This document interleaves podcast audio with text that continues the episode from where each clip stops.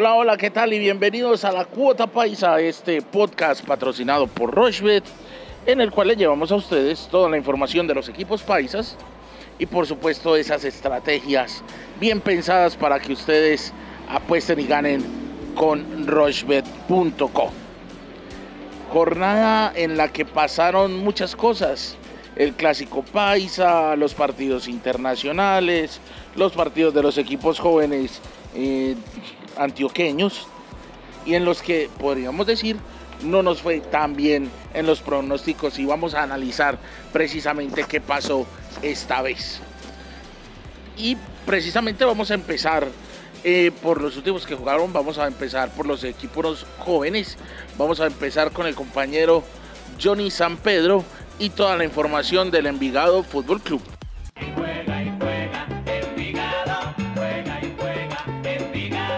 Bueno, Leo, Horacio y amigos que nos acompañan a esta hora en el programa, sí, eh, pronosticamos que pudiese presentarse una victoria del local en esa ocasión, pero por dos goles a uno que marcaba el visitante, en este caso Envigado.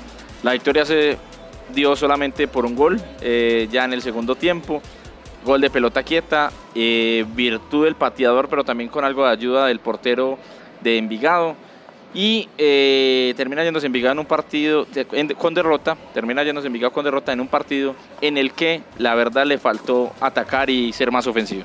Oiga, de los partidos flojos que le he visto al Pasto en este semestre. Bueno, el Pasto no ha tenido la oportunidad de seguirlo mucho, la verdad, eh, pero sí fue un partido muy regular.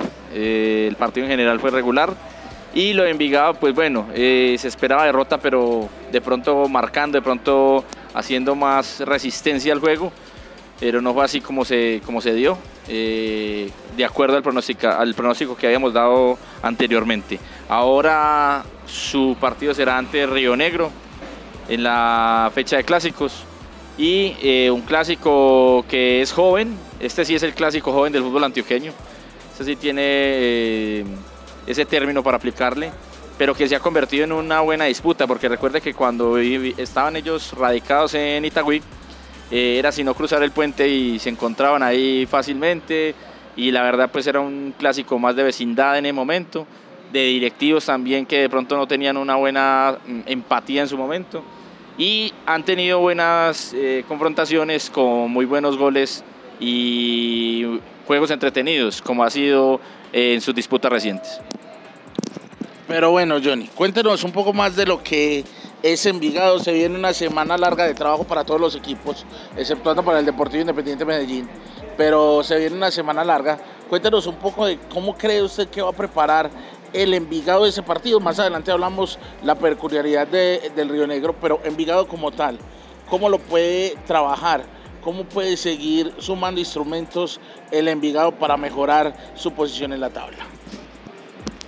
No, lo de Envigado es claro. Eh, nunca se le ha escondido a Río Negro, no lo considera un rival eh, superior, lo ve de, tú a tú, de igual a igual, y por eso se han presentado partidos interesantes, como en el año pasado en un 3-3 en Envigado, que la verdad tuvo buena lluvia de goles, y, y se han presentado partidos eh, con 2-2, o sea, siempre, siempre ha habido goles, por lo general.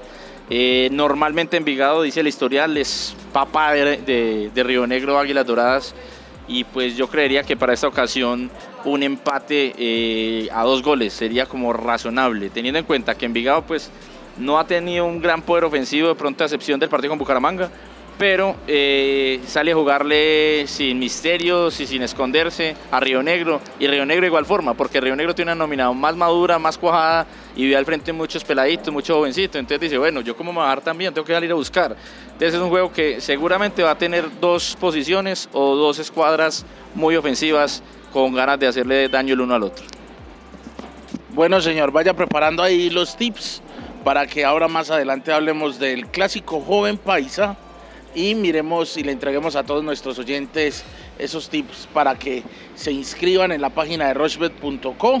Cuando hagan el primer depósito pongan el código verdolaga y hagan esas apuestas para que pasen un buen fin de semana. Hablemos ahora del Deportivo Independiente Medellín con el amigo Horacio Correa.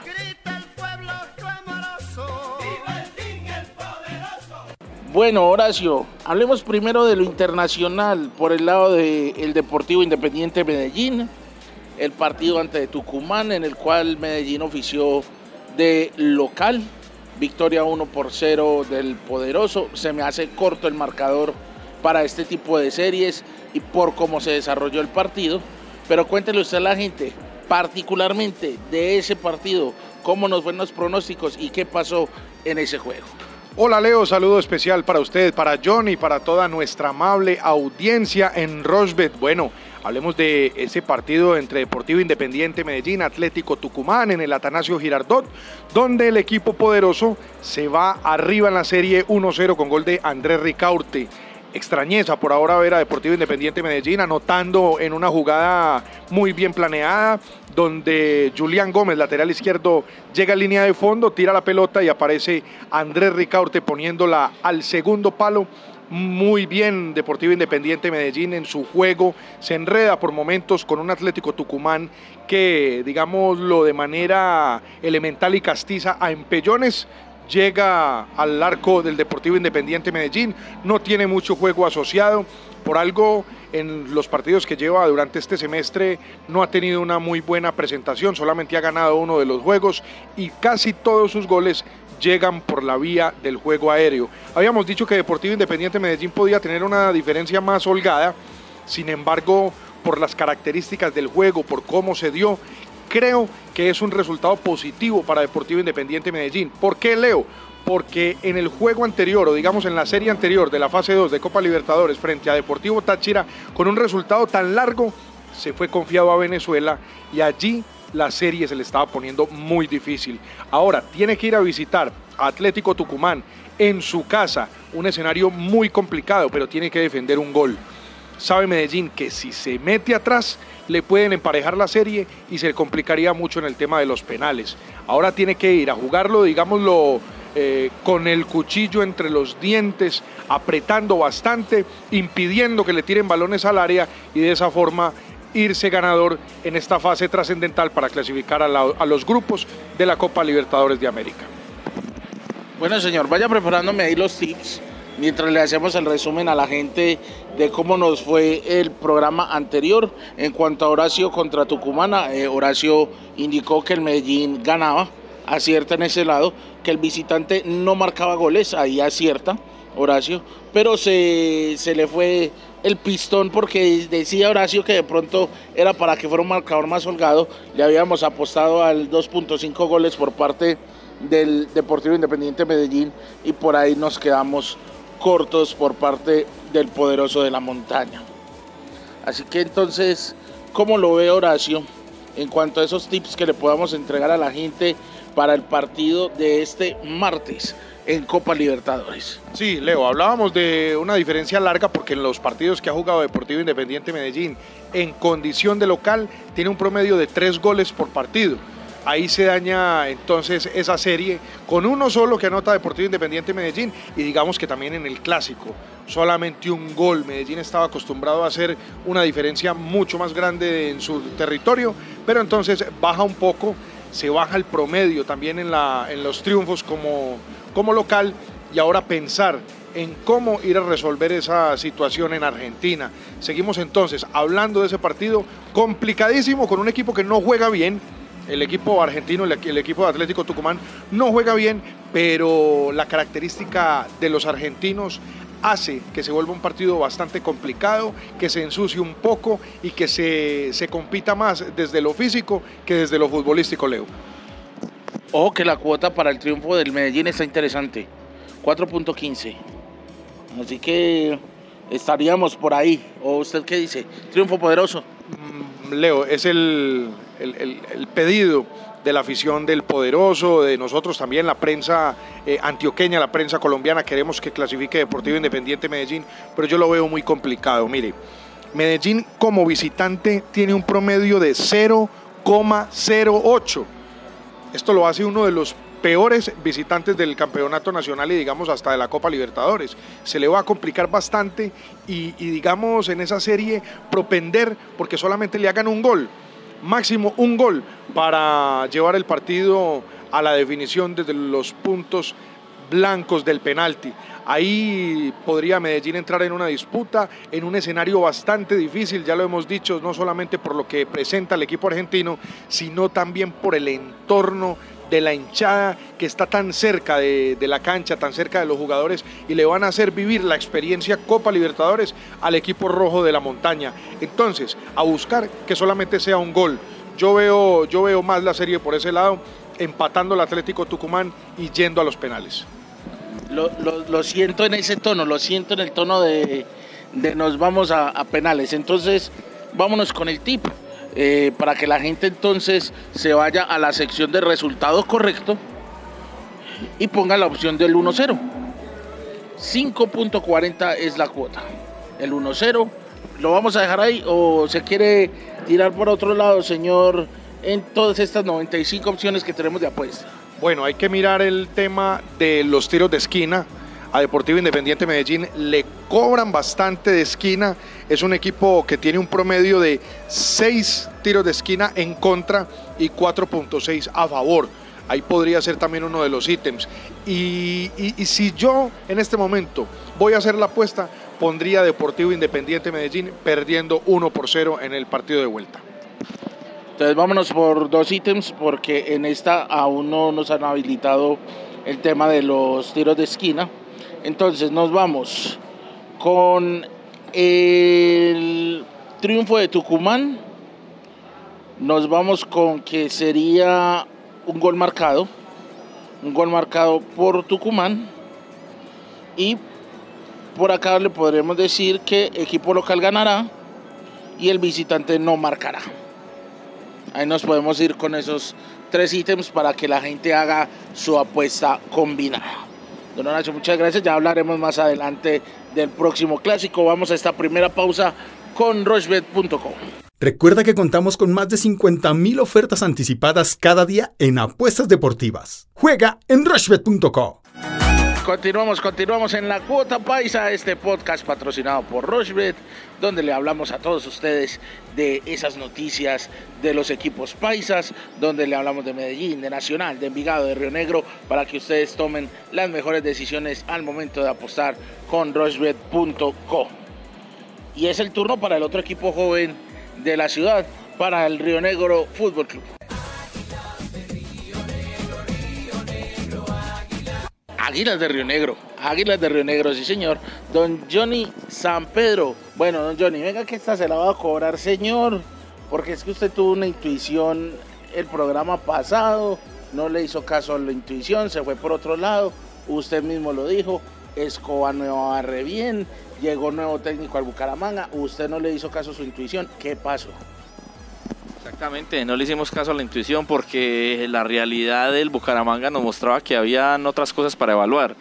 Y pues bueno, eh, jugó bien Bucaramanga un primer tiempo ante Río Negro, le hizo un buen partido con Brian Castrillón ex Medellín jugando con el Bucaramanga a muy buen nivel.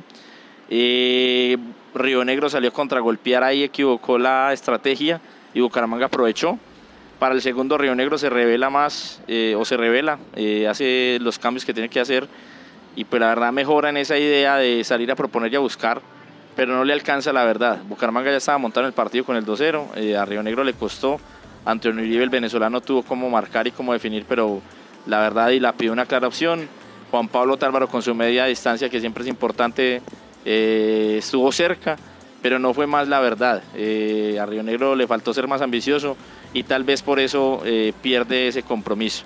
Ahora, como mencionamos ah, en la introducción, juega el clásico joven de local contra Envigado, un equipo que si bien le hace difícil la tarea eh, o los duelos a Nacional, a Medellín, a Río Negro sí que con más razón. Bueno, señor, tenemos algo más de 200 opciones de apuesta para el clásico joven eh, recordémosle a la gente qué día es y a qué horas es el partido. Es el primero de marzo del 2020 a las 4 de la tarde, domingo primero de marzo.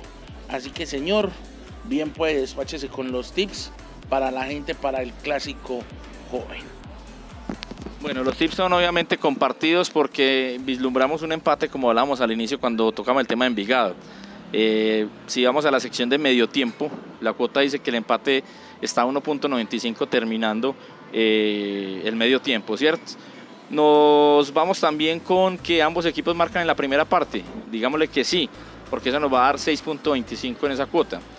Ambos marcan en la segunda parte, yo le diría que sí, va a ser juego abierto, eso nos va a dar 4.50 en esa cuota. Y eh, hablemos aquí de los handicap three-way. Eh, comienza ganando quién eh, en este caso. Comienza ganando 0-1 Envigado, lo está pagando 1.89 para que lo tengamos pendiente. Sobre los goleadores, cuatro hombres para enfocarse en esta jornada. El caso de Brian Fernández, que está pagando 4.80 si es el primero que abre el marcador. Y de Jorge Aguirre sería 13.00 si es el, si es el, que, si es el que abre el marcador para Envigado. Se le puede agregar que Jader O'Brien marque para Río Negro, 2.65 lo paga, y que Jason Guzmán marque para Envigado, lo pagaría 4.60. Si quiere le anexo otro par de datos, si le parece. Bien, pues entre más tips le dé a la gente, mejor tienen para escoger. Bueno, aquí el empate está haciendo de la siguiente forma. Eh, finaliza el partido, empate, 3.20. Creo que va por ese lado. Creo que además por aquí tenemos otra. Eh, empate y ambos equipos marcan. Sí, está pagando 5.00. Entonces ahí está bueno. Y la mejor, ambos equipos marcan en las dos partes. Sí, 23.00 la cuota. O sea que se pueden ir por ahí y creo que le pueden apostar al empate y ganarse un dinerito en este compromiso. Ahí estaba de cortesía de don Johnny San Pedro. Ustedes ingresan a la página de rochebet.co, se registran, hacen el primer depósito, colocan el código verdolaga, les duplicamos el saldo, les damos una apuesta gratuita del fútbol profesional colombiano. ¿De cuánto el saldo? ¿De cuánto el saldo, Leo? Recargan mínimo 10 mil. O sea que le dan 20 mil en Le damos 10 mil más, 20 mil. Hace la apuesta con las ocho opciones que le dio Don Johnny. Y créame que se va a llevar una muy buena tajada para este fin de semana en el Clásico Paisa Joven. Vamos a esta segunda pausa y venimos a rematar con el Clásico Montañero entre Medellín y Atlético Nacional. En Roche Casino tienes más formas de ganar. Juega en rochebet.co. Autoriza con juegos. Y continuamos con la cuota paisa, este podcast patrocinado por Rochebet, donde le llevamos a ustedes la mejor información de los equipos de la región antioqueña. Y se viene el otro clásico, el 304 en la jornada de clásicos. Acaba de pasar el 303, victoria 3 por 1 de Atlético Nacional. Le dimos pleno entre el señor Horacio y yo a lo que habíamos pronosticado. Le recordamos, habíamos pronosticado el triunfo de Atlético Nacional, habíamos pronosticado que Medellín marcaba por lo menos un gol y que Reina marcaba por parte del Deportivo Independiente Medellín. Entonces ahí están los tres tips que les habíamos indicado en el podcast anterior para el clásico esta vez se dieron. Pero ojo, se viene un clásico muy diferente y muy diferente sobre todo por el lado del Deportivo Independiente Medellín porque por el lado del poderoso, que tiene su partido ante Tucumán, eh, él se la jugó por el todo por ese partido ante Tucumán. Por eso puso la nómina que puso ante Nacional. Y eso ante para Nacional no es inconveniente o no es su problema, es como lo define el Medellín. Pero se viene el próximo clásico, don Horacio. ¿Y usted qué palpó después de la derrota del Medellín? Yo ya les voy a contar qué palpamos después de la victoria de Nacional. Bueno, Leo, se viene un partido bastante agradable, bien sabroso, con una ilusión diferente para el hincha Deportivo Independiente Medellín. En el clásico 303, el que se jugó el fin de semana anterior, vimos un Deportivo Independiente Medellín que ni siquiera era suplente.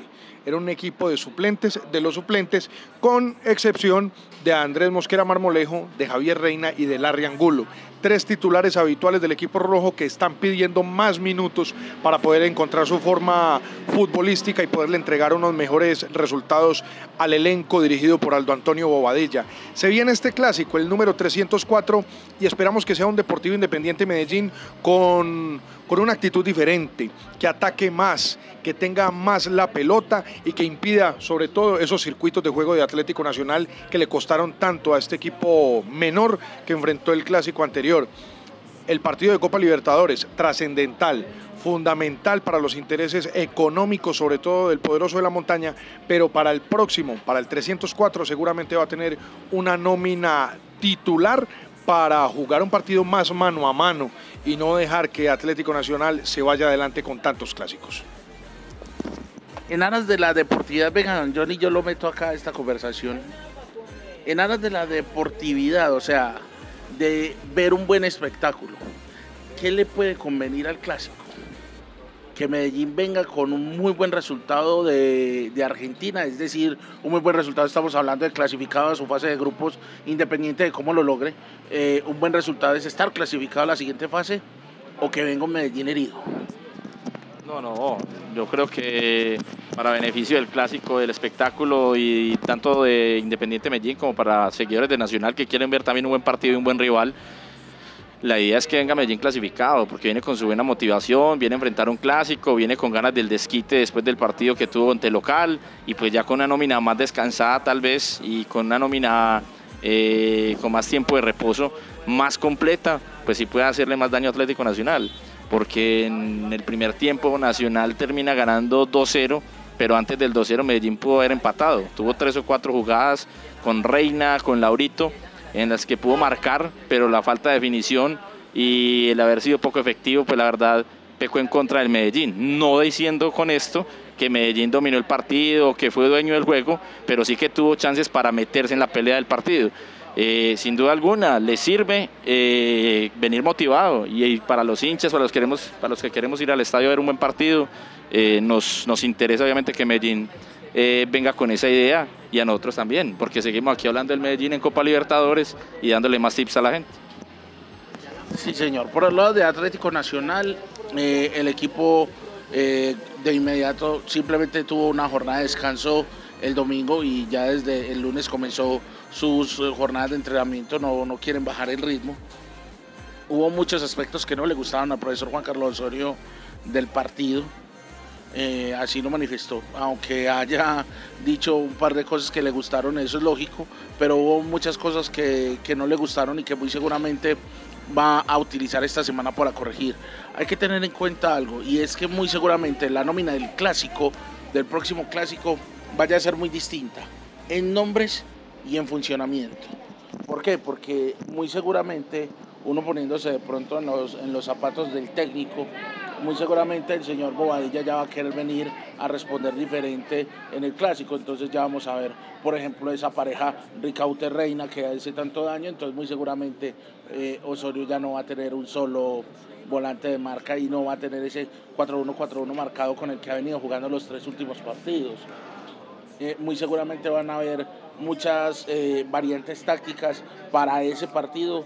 Sigo, sigo creyendo que va a ser un muy buen juego. Y aquí es donde empezamos a ver la cosa un poco eh,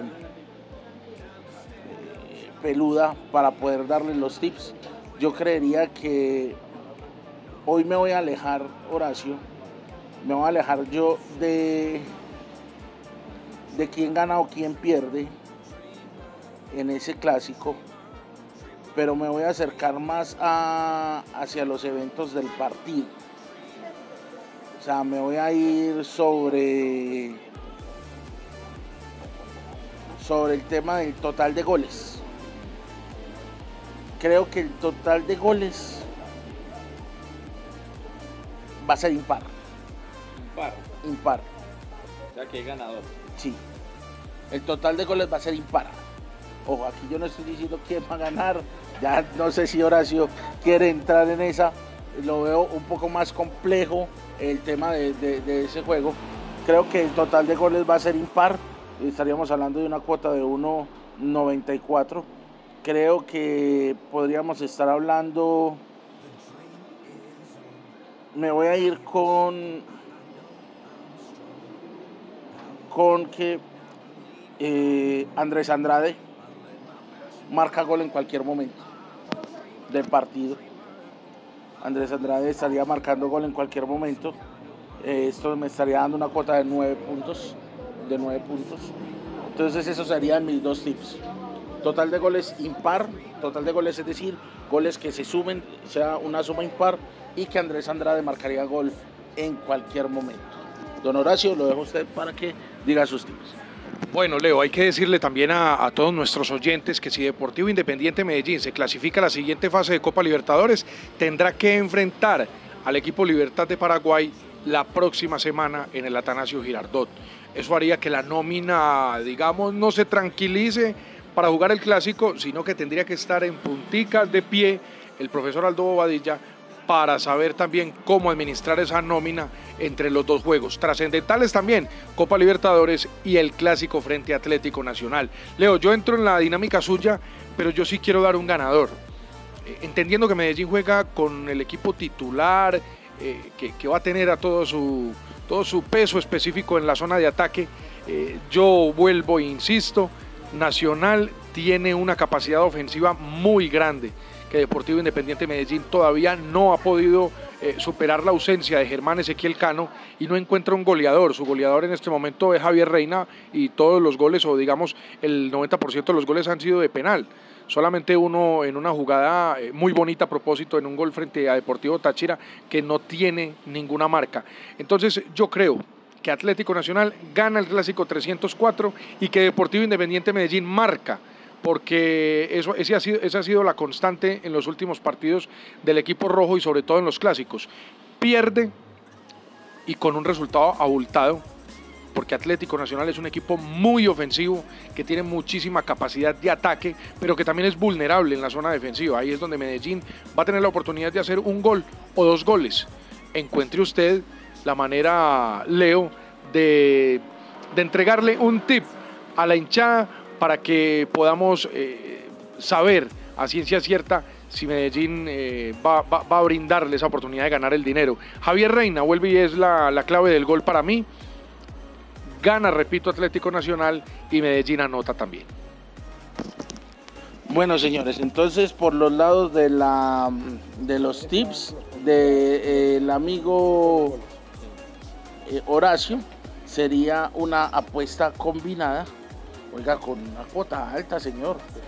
Atlético Nacional, victoria. Ambos equipos marcan. Y si marca Javier Reina, ¿sabe cuánto es la cuota de ese ticket suyo, señor?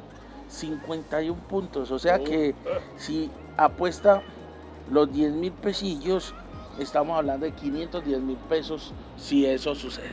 Perdón, Leo, ¿y por qué un jugador que viene marcando seguido está eh, con esa cuota tan alta? Porque no es su posición.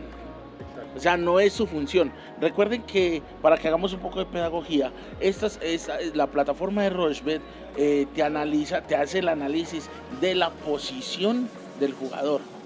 ¿sí? Te analiza la posición del jugador, te analiza todos los criterios que tiene cada jugador. Como Javier Reina es un volante más de, de armado, más de, de generación de juego, no se tiene catalogado como un goleador, independiente de que sea el que esté haciendo los goles en Medellín. Entonces, él solo, él solo está pagando 11 veces. 11 veces, 11 veces. Entonces ahí está. Bueno, señor, señor, ¿usted tenía un dato para finalizar? Sí, quiero entregar otro tip. Leo, miren. Deportivo Independiente Medellín marca su mayoría de goles en los minutos del 60 al 75. El 37.5 de los goles del equipo rojo han sido en ese momento, del 60 al 75, del 0 al 15, 0%. Del minuto 15 al 30, 25%. Del 30 al 45, 12.5. Del 45 al 60, 12.5. Del 75 al 90, 12.5. Y repito, del 60 al 75, el 37.5 de los goles. Es una cifra alta. O sea que estaría para que un tip más, Medellín marcaría, pero en la segunda parte, que es donde tiene eh, su mayor estadística. Y bueno, señores, llegamos hoy al final del podcast de la Cuota Paisa. Don Johnny, muchas gracias por asistir hoy. Bueno, Leo, gracias, gracias por compartir, gracias a la gente que nos acompaña en este espacio y en este momento. Esperemos que puedan acertarle a sus marcadores y que puedan de pronto eh, hacerse un dinerito con los equipos antioqueños en esta jornada que viene. Don Horacio, muchas gracias por asistir hoy. Gracias Leo, saludo para vos, para John y para todos nuestros amables oyentes y yo en este momento me voy a hacer mi apuesta. Y a todos ustedes les recordamos que se suscriban a la página de rochebet.com, hagan su primer depósito, coloquen el código Verdolaga, le vamos a duplicar su saldo, le vamos a dar una apuesta gratuita en el fútbol profesional colombiano y nos escuchamos nuevamente la próxima semana en La Cuota Paisa, este podcast patrocinado por rochebet.com. Chao.